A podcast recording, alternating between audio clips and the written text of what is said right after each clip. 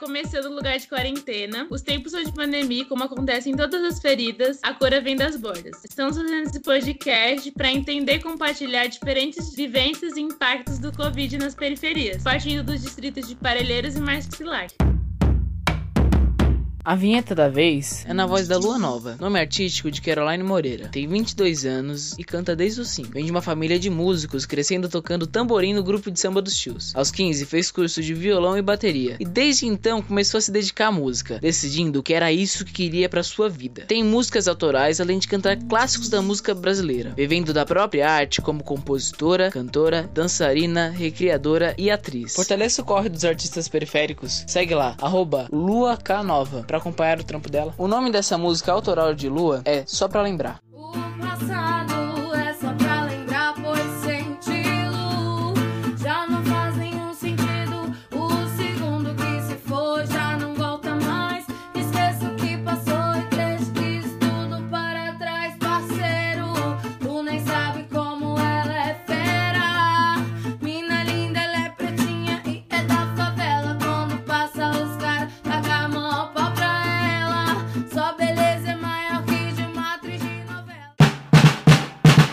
Agora apresentando um pouco o coletivo que tá fazendo esse podcast, nós somos o Arquiperifa, um coletivo que tá aí desde o ano passado, se formou a partir de um curso que rolou aqui na região de jovens empreendedores socioambientais e que hoje é um projeto do coletivo Conheça a MATSP. A nossa proposta com esse coletivo é comunicar na intenção de engajar e empoderar os jovens da quebrada. E esse é um dos nossos projetos em meio a essa pandemia, que é o lugar de quarentena, pra gente entender um pouquinho a vivência de cada um e quem é afetado por quê e quais demandas. Agora eu vou pedir para os integrantes do coletivo se apresentarem. Meu nome é Davi, também conhecido como Dadinho. Eu tenho 15 anos, eu sou estudante de escola pública aqui no Imbura. Moro aqui desde que eu sou bem pequenininho. Eu sou ator, palhaço, circense, produtor cultural, mas também me arrisco em outras áreas como videomaker e audiomaker. Tô aí no ativismo há um tempo junto com a galera. E é isso, segue lá, arroba Davi Dadinho. Sou a Fernanda, poetisa, caminhante, educadora popular de educação ambiental crítica. Costumo dizer que nasci no Campo Limpo, cresci no Jardim Jaqueline, cresci também no Jardim Londrina, cresci também na Barra Funda e há 10 meses cresci na Liberdade. Como educadora, sempre trabalhei em diferentes territórios do município, descentralizada, e nesse momento a pandemia abala muito a minha forma de encontrar as pessoas. Mas o coletivo é um dos lugares mais potentes que eu vejo disso acontecer como eu acredito. Eu sou a Júlia Biagioli. Hoje me coloco como produtora cultural e atriz, mas compondo diversos outros frentes de trabalho, como do videomaker, como artesã. Minha realidade hoje é bem ampla, mas a gente se encontrou aí nesse, nessa síntese que é o nosso trabalho de engajar e engajar a partir da perspectiva da comunicação. Fiz que a gente esteja fazendo isso e que a gente esteja se movimentando nesse sentido, para que justamente a gente consiga traçar as perspectivas que a gente tem. Sou a Laura, tenho 19 anos, também trabalho com produção, comunicação. Atualmente estou estudando geografia e tudo isso faz muito sentido para mim a partir do território que eu cresci e das coisas que eu acredito. Oi, eu sou a Lua, arroba Lua em todas as redes. É, sou artista e ativista da região de Parelheiros. Atualmente eu moro no Jardim Santa Fé, mas eu já morei em vários bairros de Parelheiros, então esse é um território que eu sinto muito pertencimento. Além do Arquiperifa, eu participo da coletiva subversiva, do Juventude Politizada de Parelheiros e estou organizada em outras redes, como o Fórum de Cultura de Parelheiros. Sou principalmente atriz e fotógrafa, mas eu me aventuro em outras artes também. Então é isso, conhecendo um pouco a equipe, a gente vai entrar um pouco no tema e o tema de é sobre coletivos periféricos. A gente entender o lugar daqueles coletivos que se organizam em tempos de crise ou não para atender essas desigualdades dos seus territórios e as demandas que neles têm. Opa, pausa para um adendo importante. A gente aqui tá com a proposta do podcast de falar sobre os impactos do Covid, certo? E também nesse próprio episódio a gente fala como a dificuldade do acesso à internet tem atrapalhado a mobilização dos coletivos periféricos. Pois é, isso aconteceu com a gente. Ao longo desse episódio você vai perceber várias falhas, principalmente da galera que mora aqui no Imbura, nos áudios estão um pouco cortados, tendo oscilações, e é justamente porque a gente não pensou que poderia acontecer isso. Estão fazendo uma gravação à distância distância, mas a gente promete que nos próximos a gente vai se organizar com equipamentos e formas possíveis de melhorar isso. E nesse a gente pede desculpas e estamos dispostos a conversar qualquer coisa que ficou a desejar. Só que em tempos de pandemia, as coisas apertam cada vez mais, inclusive para essas próprias pessoas. Então hoje a gente está aqui com o Will Ferreira e com a Micole Cerqueira, se vocês quiserem se apresentar. É, meu nome é Micole Cerqueira. Eu nasci e cresci aqui em Parelheiros, né, na região. Só não nasci aqui porque eu tive que me locomover lá pra maternidade Interlagos, porque aqui não tem, né? Eu tenho 21 anos, eu sou atriz, produtora cultural, designer gráfica, sou atleta também. Participo de diversos coletivos por aqui por Parelheiros. Também entrei um pouco nessa coisa da dolagem e tal, tô me aprofundando ainda. Olá, eu sou Will Ferreira, eu sou professor de História, sou educador social, sou gestor do Espaço Camoelo aqui no, no bairro de Jardim Silveira, que é o bairro onde eu nasci, cresci e onde parte toda a minha militância, né? Sou militante negro e LGBT, já participei de diversos coletivos e estou engajada aí nas lutas que partem da quebrada. Devidamente apresentados. Então a gente vai partir para uma segunda etapa de apresentação para o pessoal entender mais ou menos. A gente faz parte de muitos coletivos. Se vocês querem apresentar a proposta dos coletivos, o que, que eles fazem.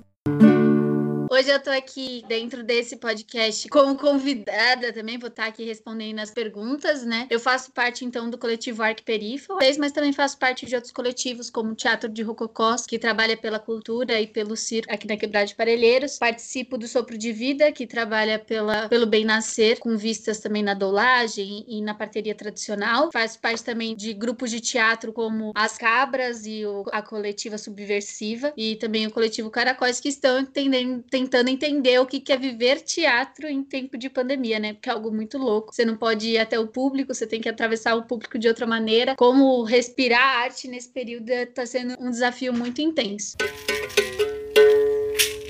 primeiro coletivo que eu vou citar, Assis Desconhecidos, que é um coletivo de teatro aqui de Parelheiros, que já tem lá seus 10 anos. E a gente começou a fazer teatro pelo vocacional teatro aqui em Parelheiros tal. E estamos segurando até os tempos atuais, né? E estamos aqui tentando entender como que vai desenrolar essa nossa vontade, né, de manter esse coletivo. Eu faço parte também da coletiva Subversiva, que é uma coletiva de teatro que é de Parelheiros, bem, e é formada só por mulheres incríveis incríveis, poderosas, que fazem parte também do coletivo Perifeminas, que é um coletivo de esporte, só que para além do esporte, ela traz discussões como sororidade, afeto e empatia. Tenta trazer isso para dentro do campo da quadra, seja lá onde a gente estiver treinando. E é um coletivo que promove também diversos debates sociais, diversos tipos de engajamento e afins. Faço parte do coletivo Fim de Mundo, que é um coletivo que está surgindo ainda. É um coletivo de audiovisual ele surgiu numa oficina de audiovisual dentro da Casa de Cultura de Parelheiros. E nosso primeiro trabalho foi uma entrevista com o MV Bill. E eu integro também a equipe do Teatro de Rococós. E agora a gente tá com o projeto Ocupa Rua aí tentando desenvolver ele. Agora nesse tempo de pandemia, estamos buscando alternativas, né, para conseguir seguir em frente. Eu tenho um pequeno empreendimento aí, né, de artesanato que se chama Miju Arts. E a gente também tá tentando buscar alternativas de se manter durante a pandemia.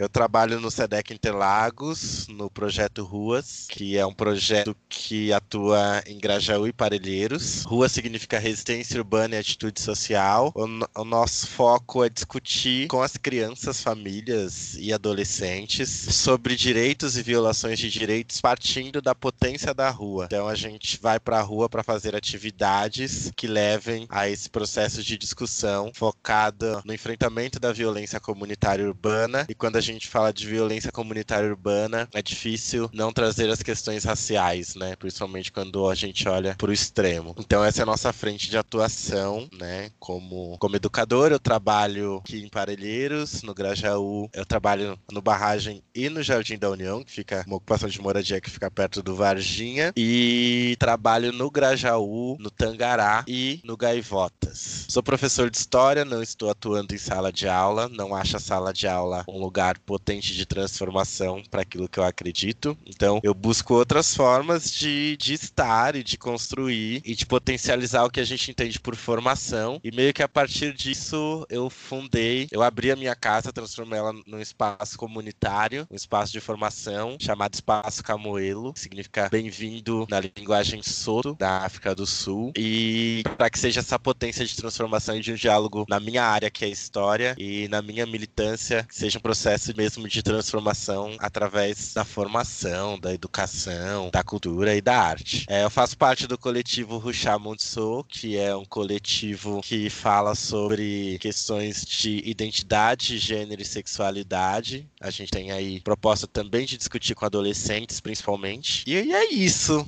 Acho que fazer a gente faz muita coisa, mas atualmente as minhas forças estão voltadas a esses projetos e outros que venham a partir deles, né? Já fiz parte do coletivo Abaiumiabá, que é um coletivo que discute sobre genocídio da população preta, pobre e periférica. Ainda sou muito próximo do coletivo, mas não mais atuando diretamente. E sigo aí na minha militância na luta, somando com, com as parceiras, os parceiros e parceiros da, da caminhada na luta pela transformação aí da realidade da nossa quebrada.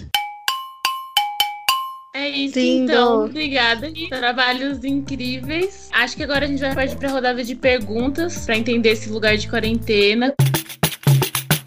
Gostaria de saber em que bairro vocês estão morando ou atuando e se vocês conseguem nos dar uma dimensão de como estão as coisas por aí, como foi, como está sendo a quarentena para as pessoas do seu bairro, se as pessoas estão realmente de quarentena, enfim, dá uma dimensão. É, eu moro no Jardim Imbura, né? É, eu vou até contar uma coisa engraçada, que teve um dia que eu passei mal nessa quarentena, eu tô completamente bem, tá, gente? Não tem nada comigo, mas eu acabei indo pro postinho de saúde, né? Aí, conversando lá com a enfermeira, eles, como eu tava com muita dor, eles me atenderam, né? A gente, antes de ir pro postinho de saúde, eles fizeram uma rede de comunicação via WhatsApp pra diminuir o número de pessoas que vão até o postinho. A enfermeira falou pra gente assim, que a gente no Imbura, a gente já vive um isolamento social, né? Então, as casas são distantes ou é, aglomeram em um em, determinado ponto, mas as coisas já são bem espaçadas da gente, né? De certa forma, a gente continua no meio do mato, mas é, vivendo de uma maneira em que a gente vai só no mercado e tudo mais. Mas acho que o nosso principal problema aqui para continuar atuando, principalmente, é a internet, né? É, é a internet nesse sentido de que a gente, nessa área aqui, tem muita oscilação e a Vivo demora a chegar. Quando chega, então, para continuar os nossos trabalhos e para se manter aí fazendo as coisas, acho que isso é uma coisa meio geral aqui do bairro. Fora que os ônibus que já demoravam uma hora para passar, demora a passar duas. A gente tenta ao máximo evitar e quando, quando a gente vê passando assim, eles estão muito lotados, porque as pessoas, a gente precisa continuar trabalhando, né? Então acho que quanto ao bairro, nesse sentido, acho que é basicamente isso. A gente já vive um certo isolamento, mas esse isolamento acaba é, é, dificultando no nosso dia a dia também, porque os ônibus que já demoravam meia hora passam a demorar uma e aí lota, ou quando a gente precisa, tem só um mercado e um mercado que não, não tem todas as, as coisas que a gente precisa. A gente está evitando muito ir para outros bairros, a gente está tentando se manter bem aqui, que é um lugar teoricamente protegido. Então a gente está tá vivendo de maneira que, que, que a gente vai entendendo. Eu vou interferir um pouco, porque a gente é irmã, né? Mora junto. E justamente essa questão de ser isolada é um dos problemas, né? Tipo, onde a gente mora aqui, pra ir numa padaria, não, não tem como ir a pé. Então, aí pega ônibus e os ônibus estão com uma lotação muito maior do que era para estar em certos horários, justamente com as medidas da prefeitura. Então, a questão de parar não se resume só à questão do trabalho. As pessoas precisam é, se alimentar, precisam, como a Júlia falou, questão de saúde, que a pandemia começou, mas outras doenças não param, sabe? Então, cada vez mais essa exclusão, assim, tipo, ah, às vezes acaba coisa no mercadinho daqui, aí a gente vai para o centro de Parelheiros, muitas pessoas fazendo Cooper, fazendo outras coisas, você percebe que ainda há uma grande desinformação dentro desse assunto. Eu moro em Parelheiros mesmo, né? Numa área mais próxima do centro do bairro, né? Jardim Novo Parelheiros. Então, em relação à quarentena, né? Eu tive o privilégio, né? Que na verdade não deveria ser um privilégio, de estar conseguindo aderir à quarentena, ao isolamento social e ficar em casa.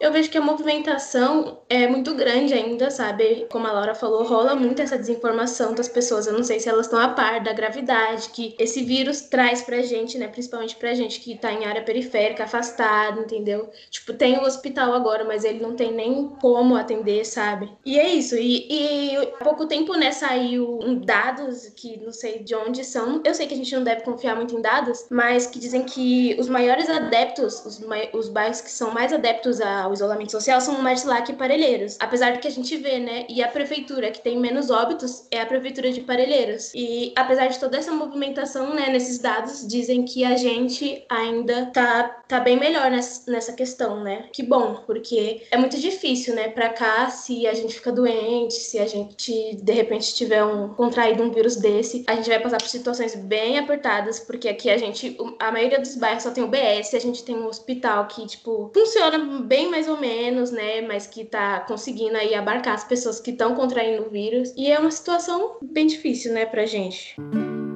Eu acho que é um pouco disso que foi falado. Eu tô aqui, aqui no Silveira, que é um bairro pequenininho aí que fica entre o que a gente chama de centro de Parelheiros e o Vargem Grande, que é um bairro bem grande, e atuando basicamente para cá, Marcilac e Barragem, né? É, tem sido realmente bem difícil, porque eu, além de ser algo muito novo, acho que eu, mesmo sendo mais velha aqui, para mim estar vivenciando algo assim é muito novo. Então, aprender a lidar com isso tem sido bem complexo. Tem dia que a gente surta. Tava até falando com a Júlia essa semana que às vezes a gente fica dando volta dentro de casa porque a gente tem uma série de coisas para fazer, mas a, a, própria situação dificulta a gente a conseguir concentrar e fazer, porque é muito novo para a gente conseguir lidar, né? Eu acho que as principais preocupações é, quando parte daqui é sim as pessoas não conseguirem entender exatamente o que a gente está vivendo nesse momento e coloco muito isso também no que vem acontecendo aí na parte política, né? A gente tem um presidente que a todo momento vem dizer que não é nada e a gente tem um governador que vem dizer que a gente precisa continuar isolado, então tinha que ser mais que além de quem você segue, né? A gente tá falando de algo muito maior e que a gente também tá aprendendo a, a viver com tudo isso nesse momento. Então, sim, as pessoas têm saído do isolamento, as pessoas estão, algumas pessoas, e não são todas, não conseguem entender a gravidade, acho que também porque pra cá a gente tem poucos casos, né? Até o momento de, de corona, mas eu, uma das coisas que vem me preocupando nos últimos últimos tempos é que a gente não consegue saber como estão as famílias que já vivem em situação de vulnerabilidade. Isso que a Júlia trouxe, da, que, da questão da internet mesmo. Não são todas as famílias que têm acesso à internet. Não são todas as famílias que a gente remotamente consegue ter contato para saber se, se tá tudo bem, se tá conseguindo se manter. E estão em bairros que são mais afastados, então Marcilac, Barragem. Então a gente não sabe e também tive que, que furar a quarentena aí, lógico, tomando todos os cuidados, mas para ir ver essa, essas famílias e nos bairros para saber como essas famílias estavam e realmente elas estavam precisando de muito de ajuda. Então, a, além de se preocupar com a questão do coronavírus, a gente não pode deixar de lado e de pensar nos problemas que já são do cotidiano e os que podem acarretar a mais para nós e para nossa vivência aqui na quebrada, né? Uma das questões que tem me preocupado bastante é a ação da polícia e nas palavras do João Dória, quando ele que a polícia vai dialogar e nunca houve diálogo da polícia na quebrada, então são questões que me preocupam bastante. A próxima pergunta que eu queria fazer é como que a pandemia afetou sua vida e a dos seus coletivos? E o que mudou nas atividades deles? Acho que como afetou a minha vida, eu já acabei falando na primeira pergunta, né? A gente tá, é o que a Nicole disse, eu tenho o privilégio de conseguir estar em isolamento social e ter um carro, ter é, formas de conseguir viver ainda aqui, estamos em casa, estamos sua família, e é, e é isso. Quanto aos coletivos, cada um está se organizando de alguma maneira. Acho que cada um tem uma frente de trabalho e a gente está pensando em como sobreviver, né? Então, os grupos de teatro, alguns é, é, estão em suspensão, porque para além do manter o nosso trabalho, é manter a saúde mental de cada um também, né? Então, dos grupos de teatro, alguns estão se organizando mais no sentido de se cuidem, e aí eu tenho outros, por exemplo, como as, as cabras, que a gente está se mobilizando para fazer estudo e pesquisa durante esse período que a gente não sabe como que vai sobreviver depois, né? O que é viver teatro de rua em tempo de pandemia? Você não pode andar na rua, você não pode ter aglomeração. Como que a gente vive isso? Então a gente está tentando encarar essa realidade. O Sobrevida, que é o nosso projeto de doulagem de parteria, a gente está fazendo rodas online com essas, muitas mulheres procuram a gente nesse momento porque estão com medo de ir ao hospital, porque é um, um ambiente de infecção. Então muitas mulheres estão procurando a gente para ter atendimento ou para tirar dúvidas ou para pedir apoio ou outras doulas que não são necessariamente da nossa rede estão vindo até, até a gente. O Teatro de Rococós está se, se mantendo, tentando organizar suas atividades com que dá para ser feito, mas a gente tem feito mais coisas na sede, organizada, que coincidentemente a sede do Teatro de Rococós também é a nossa casa. E o Arquiperifa, ele, a gente vem de uma realidade em que a gente foi contemplado pelo Chama na Solução, é um projeto da Unicef, é, que foi instaurado aqui no Brasil pela Viração Educomunicação, e nós do Arquiperifa fomos um dos selecionados. Com essa seleção, a gente vai construir um lab. O que é um lab para gente? É um laboratório de formação e inovação em Parelheiros. É um ambiente, é um espaço que vai ter material, equipamento, em que a gente vai poder produzir e difundir informação. E aí a gente é sede do Arquiperifa, onde a gente vai conseguir disponibilizar todas as nossas iniciativas, todos os nossos projetos, e vão ter formações, oficinas, debates, que só podem acontecer presencialmente, de fato, depois da pandemia, né? Que, que além de tudo, isso vai ser instaurado numa escola, né? Então, nesse momento, a gente tem buscado formas de continuar o nosso trabalho e a nossa pesquisa. Só que a gente, o problema que a gente leva para chamar na solução, quando a gente vai fazer essa formação é a precarização do acesso à internet. Porque, como o Will falou, tem gente que não tem internet. Se aqui no Embura o, a internet já chega ruim, mas lá que chega pior ainda. Então, isso quando chega, porque a rede de internet acaba não, não chegando até lá. O principal público do nosso laboratório seriam essas pessoas que não têm acesso à internet. Por isso que toda a informação gerada seria principalmente de maneira offline. E aí, como continuar isso no momento de pandemia? É tipo bagulho muito louco pra gente, porque a gente tem que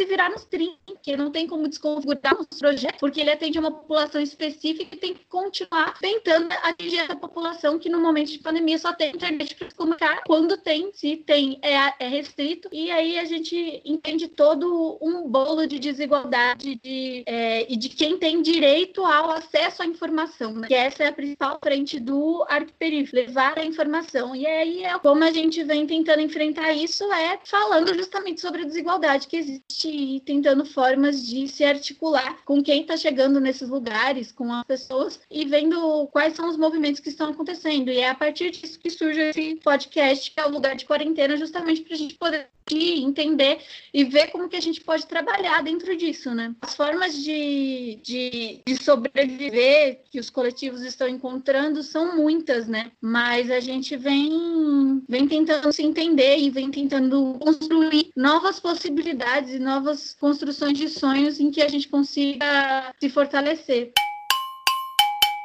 Meu, esse período é um período muito difícil, porque a gente tem que colocar a cabeça para pensar em alternativas para coisas que a gente não tinha pensado em fazer, sabe? Tipo, a gente pensa um coletivo de teatro para fazer uma coisa e como que ele pode agir dentro de uma pandemia, né? E para quem ele pode agir dentro de uma pandemia? Quando começou esse, esse surto, né? Quando começou a quarentena, tal, isolamento social, o edital do Vai abriu ou já estava aberto, se eu não me engano. Então, alguns dos coletivos que eu participo, a coletiva subversiva, tal, coletivo Fim de Mundo, a gente gente conseguiu continuar se articulando, se conversando para escrever o edital, né? Para conseguir mandar o edital. Aí a nossa atuação acabou se restringindo muito a isso, a escrever o edital, mas enfim, a gente não ficou parada, a gente ainda continua tentando pensar maneiras e sei lá, e jeitos, né, trejeitos de conseguir atingir uma população através do que a gente faz, porque é realmente muito difícil, né? A gente tem que pensar como fazer uma coisa que, sabe, só não, não tem como, não pensei até hoje, não tinha por que pensar nisso isso. E também por ser através da internet, né? A região que a gente mora também, é, a, o acesso à internet é muito dificultado, sabe? Muito precarizado. Então, quem a gente atinge fazendo coisas pela internet, né? Na real? Que, pra quem que a gente vai, vai fazer isso? Pra quem que a gente vai atuar? Pra quem que a gente vai agir? Então, são coisas que a gente fica pensando, né? Em como atuar, como fazer essas coisas tal. É muito, tudo muito difícil. Um dos coletivos do qual eu participo, que é o coletivo Perifeminas, ele tá contemplado pela segunda edição do Elas Periféricas, que é um edital da TID Setúbal. E a gente tem informações dentro desse edital. E aí a gente continuou nossa atuação dentro desse edital. A gente continua tendo formações online, né? Formações de gestão financeira, dos coletivos individuais. A TID Setúbal compartilha com a gente vários tipos de formação. E a gente estamos sendo é, patrocinados, né? Vou dizer assim, pela Centauro. E a Centauro, pela parceria, ela pediu números, pediu pra gente números de pessoas que a gente atinge, números exatos. A gente foi lá, passou pra Centauro e a Centauro veio, né, nesse apoio do Cesta Básica. Então, o Perifeminas, ele tá conseguindo é, atingir as famílias do barragem e de onde mais a gente vê que necessita com as cestas básicas que a gente conseguiu ganhar da Centauro. A gente também conseguiu outros tipos de doação de pessoas físicas, de coletivos parceiros e, e aí acaba que nossa atuação na pandemia tá sendo muito efetiva, tá sendo muito bacana. E tem o Teatro de Rococós, né, que a gente tá com fomento das periferias. E nosso projeto é Ocupa a Rua. Meu, que louco, né? Porque como que faz um Ocupa a Rua no meio da pandemia? Tipo assim, é uma loucura, mas a gente ainda se conversa, a gente tenta manter atividades do projeto, que não são na rua, as oficinas, tal, as reuniões, a gente tenta manter. Mas tá sendo muito foda, né? Porque a gente que é artista e que é autônomo, a gente pensa,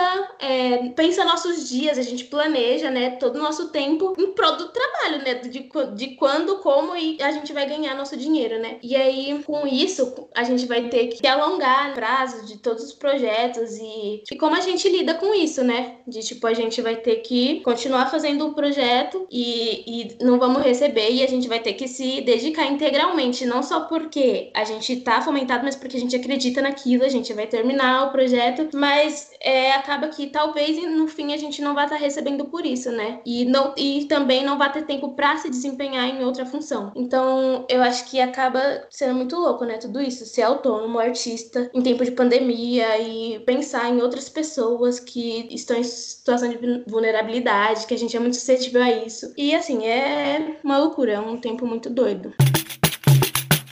É, a pergunta me fez refletir aqui. Fiquei ouvindo a Julia, me fiquei refletindo. É, para começar, falando da minha vida, assim. Primeiro que eu tava de férias e metade das minhas férias eu fiquei preso já em quarentena, né? O meu planejamento de um, de um período de descanso e de organização para voltar bem para um, pra um ano bem produtivo acabou que na metade de tudo isso ficou um pouco de difícil ter expectativa por conta da incerteza, né? A gente, a gente se mantém tem, a gente se organiza e a gente repensa para onde a gente vai centrar nossas forças dentro daquilo que a gente faz, né? É, nossas potências e tudo mais. Então, um pouco de, do que todo mundo aqui falou. Nesse momento a gente precisa olhar porque a gente está vivendo, para quem está tendo mais dificuldade e centrar nossas forças em fortalecer essas pessoas. Mas a gente não sabe até onde vai tudo isso, então, falando da minha vida e como eu estou no momento, é incerto, né? De como que vai ser o resto do ano, como que vão ser as coisas que, que eu planejei, que eu organizei, que eu pensei. E eu já sei, lógico, da necessidade de olhar de novo para tudo isso. Quando eu penso no como afetou aqui, bom,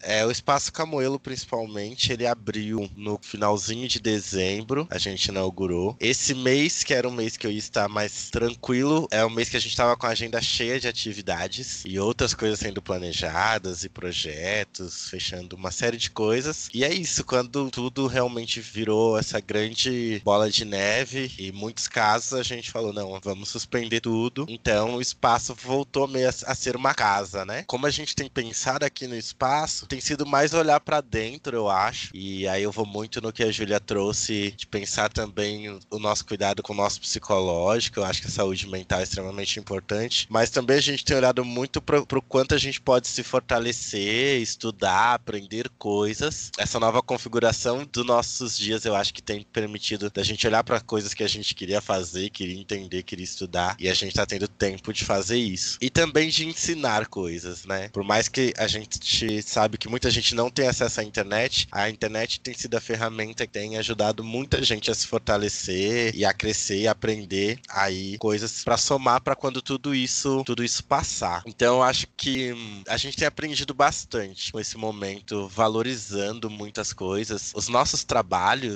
aquilo que a gente dedica, né? Nossa energia, nossa força e nosso dia a dia é muito de toque, é muito de olho no olho, é muito de, de uma troca de energia ali frente a frente, né? A gente gosta de sentir a energia das pessoas. E nesse momento, esse distanciamento tem nos, nos feito aprender a como trocar essa energia um pouco mais distante. Mas é bem difícil, bem difícil de fato. E com relação ao ruas, a gente também não tá fazendo as atividades, a gente não pode juntar as crianças para fazer atividades. Então é isso, eu voltei a trabalhar e tô trabalhando de casa. Esse mesmo quando a gente vai no território é muito difícil porque a gente não pode abraçar as crianças, tem que ser aquela aquele distanciamento e a gente sempre preza justamente pelo contrário. A gente precisa do olho no olho, a gente precisa demonstrar afeto, construir um outro tipo de relação. E nesse momento a gente precisa priorizar os cuidados e a saúde, né? Mas a gente tem construído também um material em contação de história, a gente tem feito também o podcast para poder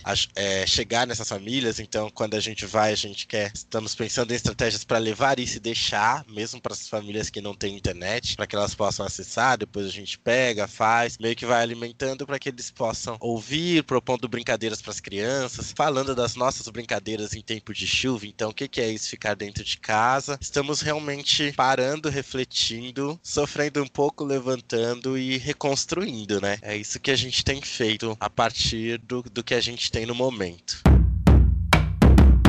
Eu vou fazer algumas perguntas. É, uma delas é sobre os problemas corriqueiros, né, que o Will falou lá no começo, que na verdade eles não deixaram de existir, né? O corona ele agravou muitos deles, talvez tenha escancarado, mas eu queria saber se assim, vocês perceberam um impacto maior do corona diante desses problemas mais corriqueiros, por exemplo, a questão da pobreza, né? Eu assisti esses dias um podcast também da Folha de São Paulo, onde o repórter Arthur Rodrigues, ele coloca que a fome ela se espalhou antes do corona nas perifas, né? E ele entrevista justamente um morador de Parelheiros, um senhor pedreiro, Márcio, do Jardim Papai Noel. Ele conta que até as pessoas que estavam vivendo modestamente agora já estão num lugar de extrema pobreza, pode-se entender. E a coisa das escolas fechadas também é uma coisa que altera muito nesse sentido, porque a coisa da merenda tá agora comprometida, as crianças estão comendo mais em casa, enfim. Então tem um aumento nos, nos gastos das famílias e tal. Então eu queria saber de vocês se vocês percebem isso no cotidiano e depois queria comentar um pouco sobre os projetos da, das ruas, né? Todos vocês têm essa coisa de um, uma atuação do coletivo voltado para espaços públicos e a gente sabe que atuar nos espaços públicos já é uma militância, né? O trabalho no espaço público já é por si só um trabalho de meio contra a cultura e tal. É, existe uma questão de racismo estrutural que no espaço público tá, tá muito dado, de gênero também, já que a gente tá falando sobre lugares de fala. Tem diferentes manifestações em espaços públicos que são, pelo, pela vigilância, pela violência, tratadas de formas diferentes também, né? E aí eu queria saber de vocês, assim, o que, que vocês pensam também de perspectiva positiva para esses espaços. Porque o Will fala que tem um trabalho voltado com as crianças. A escola formal também foi uma coisa que veio na sua fala como talvez, né, não seja um lugar potente de transformação, que eu concordo, a sala de aula nesse modelo realmente é bastante limitada. Será que essa rua, ela também pode se transformar num, num espaço para formação agora mais frequente, já que a escola também está em contestação pela crise do corona ou não? O que, que vocês acham? Acham? Assim, a aglomeração ela vai ficar limitada durante um tempo. A gente tem dados aí que talvez até meados de 2022 a gente não possa se reunir em torno de eventos, festivais, enfim, essas questões um pouco maiores, shows, cinemas, várias, várias áreas da cultura vão ficar comprometidas. Mas será que esses espaços não podem é, acolher outras manifestações também educativas? Estou jogando. Ou outras manifestações culturais, só jogando, assim. Eu, eu, eu acho que o primeiro ponto para mim é que as crises que estão chegando são muitas. Trabalhar na rua, para mim, é trabalhar direto com a comunidade. A coisa mais potente do Ocupa Rua é estar no meio da comunidade, porque essas são as pessoas que passam das 10 da manhã às 8 da noite com você, que estão ali de fato, da, da potência que é estar no contato direto, assim, não sem mediadores, sabe? E, sinceramente, eu não tenho perspectiva de futuro nesse sentido. Não, eu acho que isso não seja trocável, é, substituível, sabe? Eu acho que isso vai muito além. Eu tenho passado dias assim pensando muito nas crises que estamos vivendo, sabe? Tipo, a Mi falou assim, como trabalhar ou ocupar rua sem estar na rua. É, é basicamente impossível, porque o nosso trabalho é justamente para o espaço público, é estar além do privado. A nossa vida está privada demais. E aí, quando a gente vai para o espaço público, a gente atinge um outro tipo de vivência, de troca que não é substituível no meu entendimento. E aí, quanto a essa, as crises palpáveis, a gente tem criado um movimento chamado Parelheiros e Marcelac Sem Fome. E aí a gente fez a parceria também com o Will e com, a, com Periferi, Perifeminas. E a gente está se mobilizando, assim. É, agora eu falo mais quanto Júlia, né? Eu falo a gente, que são várias pessoas, mas esse, esse movimento quem tem feito mais aqui em casa sou eu, mas o Arque Perifa também tem colaborado com informação e tudo mais. E aí a gente tem trabalhado nisso, Parelheiros e Marcelac Sem Fome,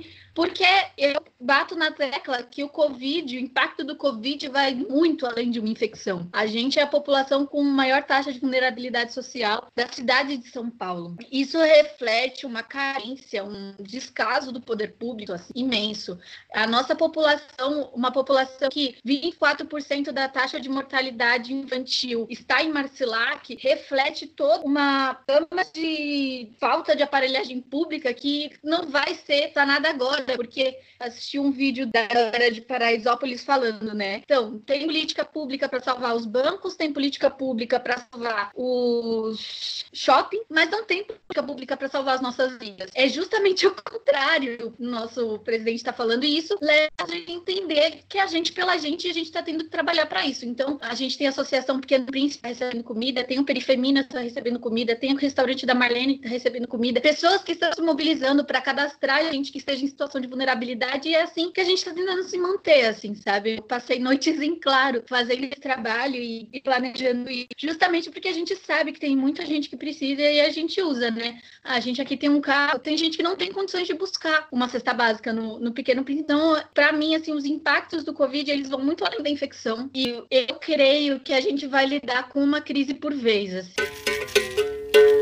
Então, eu tô meio que nesse dilema, né, de pensar em como desenvolver atividades na rua ou as atividades que a gente já desenvolve para as pessoas da periferia, né? Como que a gente consegue abarcar essas pessoas dentro das nossas linguagens. E para mim tá sendo muito difícil pensar essas coisas, né? Porque é, quando a gente faz nossos eventos, né, a, a força que a gente tem para conseguir abarcar essa população periférica ela é mínima. E quando a gente faz alguma coisa, a gente quer que abarque o máximo de pessoas possíveis. E é essa força que a gente tem, né? Só que nesse momento a gente não consegue fazer isso, né? Eu fiquei meio pensativa com essa fala, como que a gente consegue meio que subverter, né, a rua? Como que a gente consegue é, realizar algum tipo de atividade para esse tipo de público que tá na rua, sem esse tipo de aglomeração, sem esse tipo de coisa. E me pega muito e eu não sei como responder, sinceramente. Tá sendo muito difícil pensar nesse tipo de coisa. E com isso eu não consigo nem, nem pensar positivo, né? Conforme vem caindo os dados, essas coisas de, de aglomeração até 2022, eu fico pensando muito negativo. Mas eu, é, eu sei que as coisas vão. A gente vai conseguir, mano. Essa aqui é a fita. Mano, o impacto é, tipo, enorme, sabe? É, tipo assim, as pessoas elas têm que se locomover, sabe? Tem que pegar um ônibus para ir trabalhar. Tem gente que não consegue ficar em casa, sabe? Porque precisa, serviço essencial ou não, o patrão só não liberou. E é muito foda, sabe? Porque essas pessoas correm um risco enorme. E as pessoas estão sendo simplesmente demitidas, sabe? Então, Assim, é, na periferia tá, tipo, a questão do desemprego, tipo, tá foda, sabe? As pessoas estão com medo de passar fome, entende? E aí é isso que a gente, que a Júlia falou, né? Que a gente fica tentando lidar com essas coisas, fica tentando arrecadar fundos, alimentos pra. Porque, meu, a gente tem uma, uma base sólida mínima, sabe? Tipo, eu tenho a minha casa, não passo fome aqui, mas e as pessoas, sabe? Tipo, sabe, meu vizinho, de repente, sabe, tá, tipo, passando alguma coisa. Eu acho que é isso, meu. As pessoas que têm força para conseguir, né, fazer o um mínimo, fazer alguma coisa durante essa época, tem que fazer, sabe? Tipo, não só os artistas, né? Claro que a gente tem muito essa questão enraizada da gente querer estar, tá, querer ajudar, pensar na periferia, mas é isso, né? O impacto é enorme, sabe? Tipo, cultural, educacional. Você falou da escola, tipo, meu, as escolas estão querendo manter conteúdo EAD, sabe? Quem vai chegar nisso, sabe? Estudar à distância é muito difícil. É difícil para todo mundo. Imagina pra gente que não é encorajado a estudar nem dentro da escola, nem em lugar nenhum, sabe? Então, tipo, eu acho que os impactos dessa pandemia vai ser social e vai ser muito grave e vai atingir muito a gente, muito, vai atingir muita margem, vai, vai atingir, tipo, a periferia num, que eu não consigo nem trazer em, em números, sabe? Não consigo nem pensar, vai atingir muita gente, muito para além de, da questão da saúde. Primeiro, eu acho que quando a gente pensa na realidade da periferia, a gente a gente sempre parte de uma sociedade desigual. Quando a gente pensa em direito e periferia, a gente pensa em negação de direito, né? A gente pensa em negligência. Então, sim, é, a questão da fome é, já é uma realidade. A, a pandemia, ela é mais uma questão, na verdade, e ela é uma questão que potencializa uma série de outras violências e violações que vividas na, na quebrada, na periferia como um todo. É, uma das nossas preocupações, para além da fome, é, é a violência contra a mulher, a violência doméstica contra a mulher e contra a criança. A gente pensa quanto tem de crianças que sofrem violência sexual dentro de casa e vê o sair como fuga disso. Então, a gente tá falando dessas crianças, dessas mulheres, dessas pessoas que sofrem uma série de violências que são invisibilizadas o tempo todo aí pelo Estado, sendo potencializadas, né? Você não tem fuga. Isso é uma coisa que nos preocupa, é uma discussão que a gente tem feito de pensar pensar que não, é, a gente não pode pensar só na pandemia. A gente precisa pensar no efeito da pandemia e na potencialização dela para outras violações e violências vividas na quebrada e na periferia. E quando a gente parte do extremo sul, a gente sabe muito bem quais são essas, né? Então, tá, se antes você conta com a vizinha, agora não é a vizinha mais, não é o vizinho mais. É, se antes é a escola que é a fuga da criança para poder sair daquele, daquela casa que é violenta, que violenta o psicológico dela. Agora ela tá já há mais de um mês dentro dessa casa. Então a gente não pode tirar o olhar para essas violações, para essas violências. Para além das violências, que é isso, né? A saúde também é, é uma saúde precarizada que nos mata de outras coisas. Então, com relação a isso, são coisas que a gente precisa pensar o tempo todo. Mas a pandemia, eu vou meio que juntar é, as três as três questões que você trouxe. Ela é um problema sistêmico não pensado, né? Então a gente tá tá vivendo um momento em que não existe volta pro que era antes. Não tem como voltar pro que era antes. Porque a gente tá falando de como ela nos afeta, mas ela afeta um todo, né? Ela mexe com o sistema como um todo. A gente vê gente que tem a coragem de sair em defesa do vírus. Isso é uma coisa absurda. Alguém defender o vírus, gente. Como é isso pode encaixar? Mas as pessoas têm um olhar para seus próprios privilégios. Elas estão olhando, aliás, para como a, o efeito da pandemia afeta a vida dela. E aí ela vai defender a partir daí. Mas isso mostra o quanto a gente tá falando de, um, de uma crise sistêmica a partir de algo que não era esperado, né? É diferente de uma crise a partir de posturas, ou a partir de, de interesses, ou a partir de, de processos criados, né? A gente não tá falando de uma guerra entre nações, a gente tá falando de uma doença que chegou e que ela tem uma potência e se alastra de um jeito que a gente só consegue ficar em casa para garantir o mínimo do prejuízo em nossas vidas e na sociedade como um todo. Acho que a gente vai ter que olhar para tudo. Acho que a educação já era realmente, ela já estava em crise crise o sistema educacional, mas eu acho que vai ser para além esse olhar. Olhar para a rua, olhar para a escola, olhar para o convívio em sociedade vai ser algo que a gente vai ter que reaprender, repensar a partir daqui. Que a gente está vivendo uma virada de sociedade que vai, vai ser muito geral, assim. Eu acho que a gente vai ter que sim pensar como que vai ser essa potência dos espaços, como que a gente vai dialogar a partir daí. Eu acho que a gente vai ter que olhar e pensar em todos esses interesses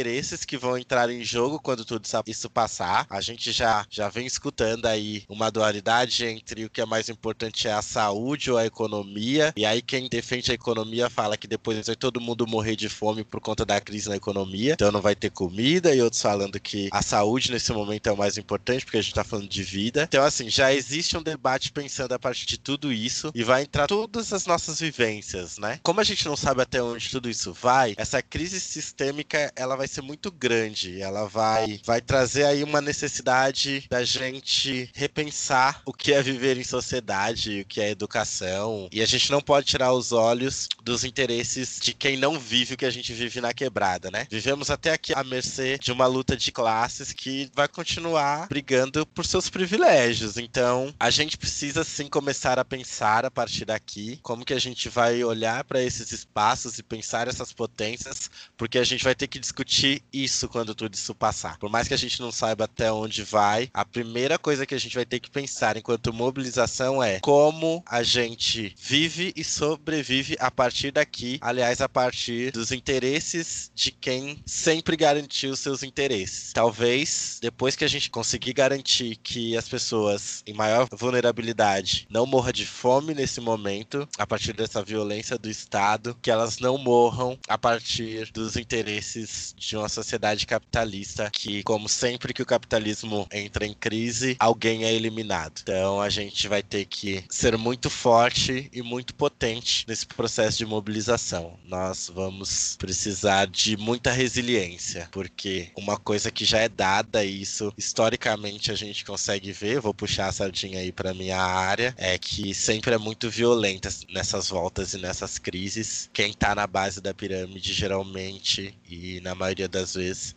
acaba ficando com o peso da violência para que o capitalismo se mantenha de pé. É nisso que eu tenho pensado assim nos processos, dos meus processos de formação e da minha atuação, pensando no que pode vir, olhando para o que já foi, né? Acho que o resgate, olhar para trás, permite a gente conseguir olhar um pouco de como pode ser para frente e como a gente deve atuar para frente. Existem alguns editais abertos para os coletivos e artistas, como um chamamento do Festival Up, o Arte como Respiro, do Itaú. Vocês acreditam que esses editais e outros que estão sendo lançados abarcam a quebrada e abarcam o trabalho de vocês e o público de vocês?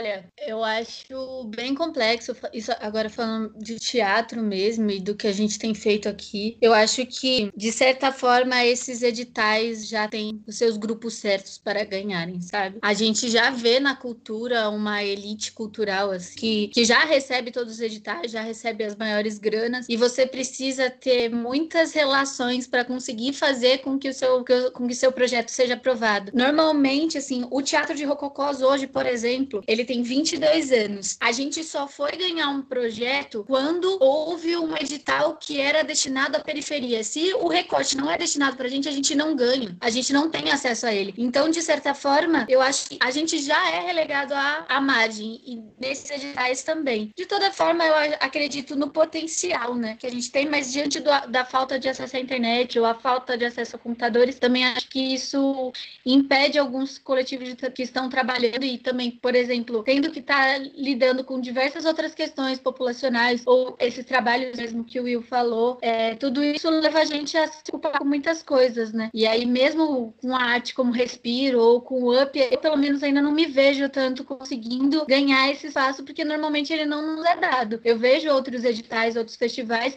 em que aconteceram durante essa quarentena que não foram incluídos projetos que vêm desse ponte para cá, né? Então, basicamente, eu acho, acho que não abarca o nosso trabalho, acho que não abarca a nossa linguagem e muito menos o nosso público, porque o nosso público ele é o último a ser contemplado, é o último a ser visto. Eu acho, eu acredito, né, que é basicamente isso. É, eu acredito, né, na importância desse- desses editais que são lançados.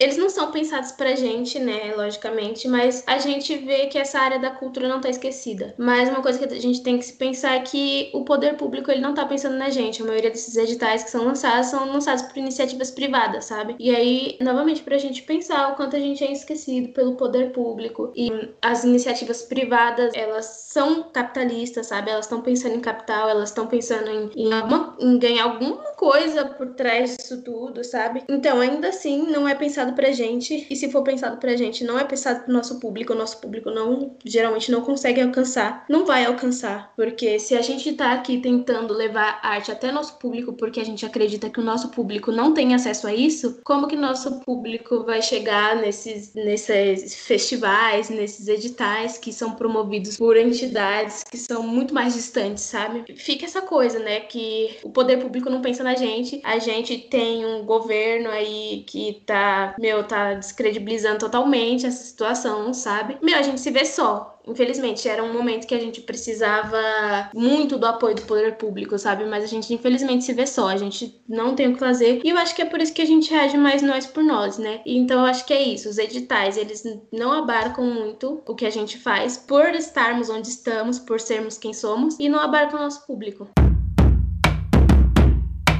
Eu também concordo com a Mi, eu acho que tá muito distante e é difícil pensar próximo quando você, enquanto organização e enquanto instituição, você é distante, né? Os editais, eu acho fantástico a possibilidade que a gente tem a partir dos editais, mas eu, eu vejo sempre uma dualidade nos editais, porque eu encaro um pouco eles como uma terceirização daquilo que deveria ser garantido pelo Estado, né? Então, eles acabam colocando pra gente valor que pra gente vai fazer muito sentido daquilo que a gente atua, mas que a gente precisa fazer muito com muito pouco pra que ah, esteja lá o, o loginho deles, né? Então, eu sempre encaro assim. Isso cria um distanciamento, porque é muito incrível porque a gente faz na nossa quebrada e ter subsídio pra fazer a gente sabe a diferença que é, mas ao mesmo tempo o Estado está muito distante da realidade da quebrada e também as organizações, iniciativa privada e tudo mais, né? No momento como esse, eles não têm a menor noção mesmo, não tem, não pensa, porque eles não têm vivência, né? É, A gente tá falando sobre lugar de fala, é isso. É, sempre foi a gente fazendo e o logo deles lá. Agora, como você faz um edital pensando numa realidade que você não faz parte? Então, eu também sinto essa- esse distanciamento que a me trouxe. E uma outra, mas ao mesmo tempo fico pensando que a gente tem aí um desafio de pensar o que, que a gente consegue a partir deles é, e daqueles que, é- que- que são possíveis, né? Nem todos são. Então, por exemplo, uma das coisas que a gente tem, tem quebrado a cabeça é a gente escreve um projeto pensando nesse momento, mas é um momento de distanciamento. Como que a gente faz? Como que a gente chega? É possível? Eu acho que dá pra pensar algumas coisas se a gente conseguir manter com todos os cuidados a proximidade, né? Que a gente tem, tem pensado, uma das nossas alternativas é, meu, é isso. Se a gente sabe que as famílias não têm internet, a gente precisa produzir conteúdo e fazer com que elas acessem o conteúdo. Como que a gente vai fazer que elas acessem? Pega o dinheiro e compra o tablet. Ou sei lá, compra alguma coisa que você vai conseguir encher de material, levar, pegar de volta, colocar mais material para as crianças, para as famílias, para que as pessoas elas possam ter acesso a esse outro conteúdo. É lógico que isso não vai dar conta. Isso não vai dar conta de tudo que a gente faz quando a gente tá ali próximo, olho no olho, no espaço público e dialogando com, com a nossa comunidade, com as pessoas com quem a gente atua e que a gente trabalha e que a gente dialoga. E a gente é bom nisso, né? É, é o que a gente chama de subverter o sistema. A gente precisa aprender a subverter um sistema que, de novo, não pensa na gente. É um grande desafio porque é cuidar da gente, daquilo que a gente já tem e também pensar como que a gente não deixa que essas pessoas morram de fome, por conta da pandemia e não tenham apagamento é cultural, né? Que também é muito violento. Então, acho que o nosso maior desafio aí frente a esses editais que são bem problemáticos, é, mas que também trazem algumas possibilidades, é que a gente vai ter que aprender e, e quebrar a cabeça aí para subverter o sistema desses interesses privados e, e do governo que tá do estado que tá bem distante da realidade da periferia.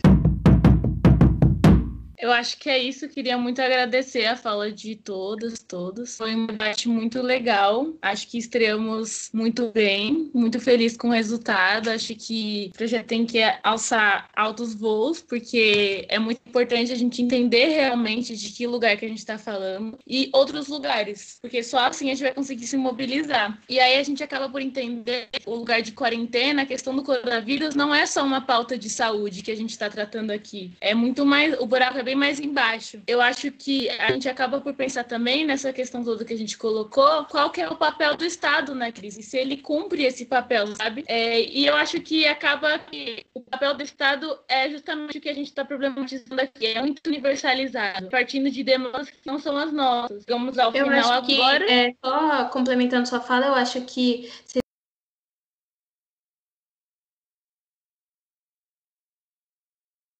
população preta e pobre. Porque é isso, porque é totalmente um, é um descaso com a gente, né? Eles não estão pensando nada pra gente, sabe? Então, e quando pensam é um mínimo e nos dão, tipo, condições, tipo, mínimas de, de fazer, sabe? Então, é, a gente tem que pensar, né? Onde a gente tá inserido o que, que a gente pode fazer, né?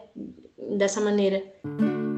Ah, eu quero primeiramente agradecer. Eu gostei muito de participar e a importância que é de discutir e dialogar sobre isso. Então, acho que se a gente tava falando sobre subverter e construir e pensar, a, a iniciativa é fantástica. Então, parabéns, parabenizar aí vocês pela iniciativa. Acho que a gente precisa de trabalhos como esse nesse momento também, porque é difícil pensar quando, com tantas coisas incertas, né? E também às vezes a gente tá muito sozinho e sozinha, é, tentando entender e não podendo dialogar, não ter alguém ali pra gente poder trocar e eu acho que a ferramenta do podcast, ela permite que a gente entre na conversa. Você tá ouvindo e ao mesmo tempo você tá refletindo também a partir do que tá sendo colocado, das perguntas que são feitas, das respostas. Então, muito obrigado pelo convite, parabéns pela iniciativa e seguimos aí juntas, juntos e juntes para passar por essa fase, né?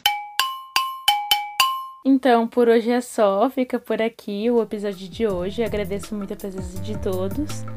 E quem quiser seguir a gente nas redes, arroba Arquiperifa no Face, no Insta, a gente tá produzindo alguns materiais bem legais. Sigam a gente. E qualquer comentário, sugestão, quiser falar um pouco sobre o seu lugar de quarentena ou lugares outros que são importantes, só chamar, a gente tá super disposto a trocar ideias sobre os mais diversos lugares e vivências. E fica até a próxima!